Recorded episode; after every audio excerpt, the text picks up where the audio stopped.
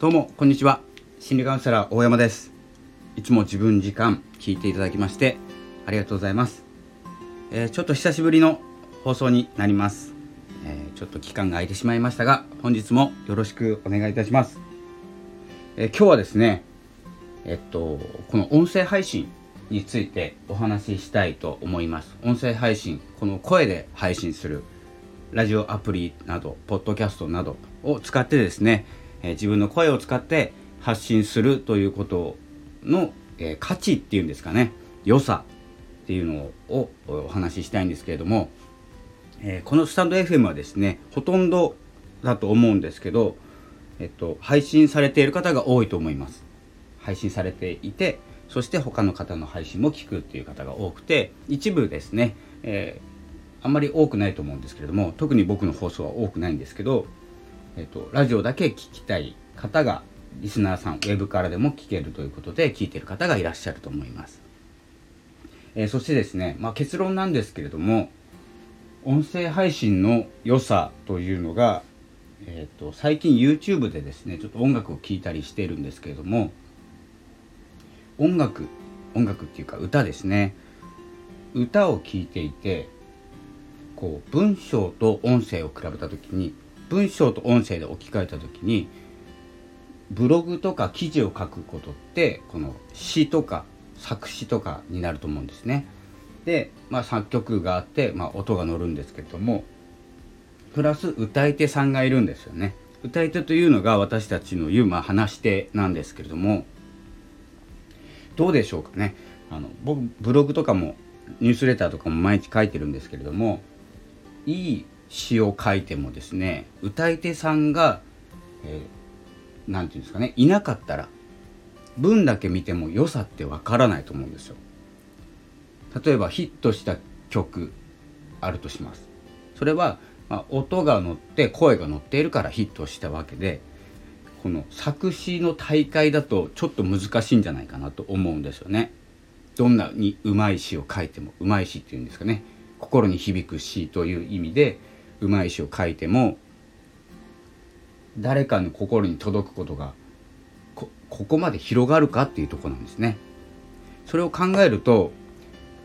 この何か文章を考えて何かお話をする、まあ、文章がなくても何かお話しするでもいいんですけれども話すこと歌うこと、声を出して伝えることっていうのはすごく重要なことなんじゃないかなと思いました。この広がりに関しても。一つの本がすごく皆さんに広がるっていうよりはえっ、ー、と何て言うんですかね大ヒットしたベストセラーのビジネス本だったり自己啓発本だったりっていうのも僕よく読むんですけれどもその本を読むとなるとみんなで一冊同じ本を読むってなかなか難しいじゃないですか。でもみんなで同じ曲を聴くっていうことはその場にいればできるんですよ。こんな感じで音とか声っていうのはその場にいるだけで共有できるものなんですね。ラジオもそうですしテレビもそうですよね。もともとは一家に一台テレビがあってそのテレビを、まあ、取り合ったりしてですね、まあ、お父さんと野球とかですねドラマが見たいとかいろんなものがこう重なり合って同じものを見ている状態まあ見ない時もありますけどそのような感じでテレビというものは共有されていた。共有の場だったんですね。で、まあ、場所を変えて同じ番組を見ている。友達がいる。そして次の日は学校で盛り上がるとかっていうですね、まあ、ジャッキー・チェンの映画とか見た次の日は男子は全員ジャッキー・チェンになりますから。そんな感じでですね、えーと、共有されていたんです。共有空間だったんですね。同じものを見ている。まあラジオも結構限られてたんですよ。ラジオもちょっと深夜の、まあ、テレビが終わって部屋に帰ってテレビがないラジオを聴こうという時にですね昨日のラジオ聞いた？みたいなですね。僕の場合は、えーと、明石栄一郎さんの「うまい食クラブ」だったんですけれどもその話で次の日盛り上がるとかですね。そういう共通の話題っていうのがあったような気がします。何が必要かというと音なんですよね。昨日この本読んだんだけど同じ本読んだっていう人なかなかいなくてまあ漫画はありますジャンプとかマガジンとかね。えー、流行ってた「スラムダンクとかが流行ってたので。ジャンプとかは読んだか読まないかの共有はあったんですけれども、えーと、雑誌とかあの今で言うとですよ。今で言うとビジネス本っていうのは読む速度も違えば響くところも違うんですよ。でテレビの場合は、まあ、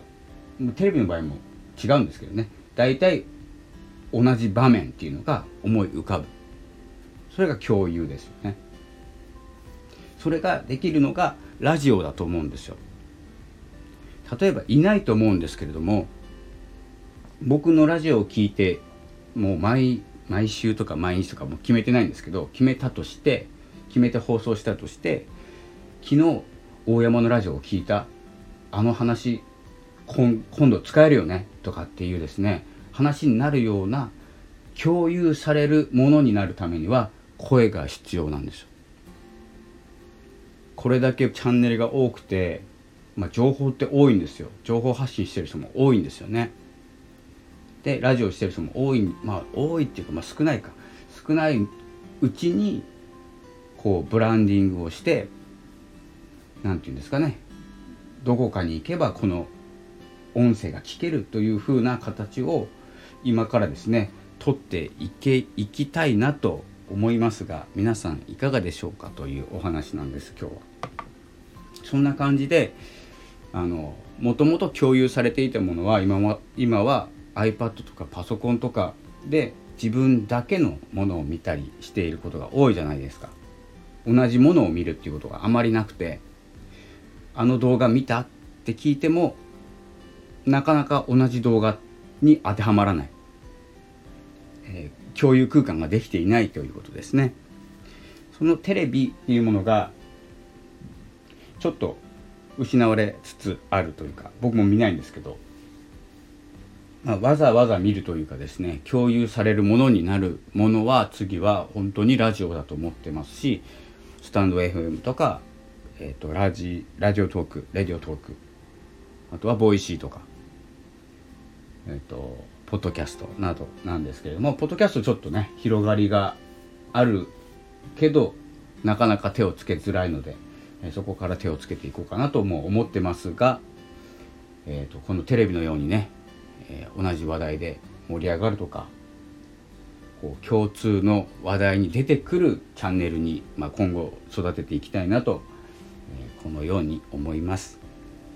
でですね、まあ私事ですけれども、昨日かな、昨日、おっといぐらいで、4本ぐらい試験受けてたんですね。年末に向けて、まあ、次の行動に向けて。で、1本もう落ちました。ということが確定しました。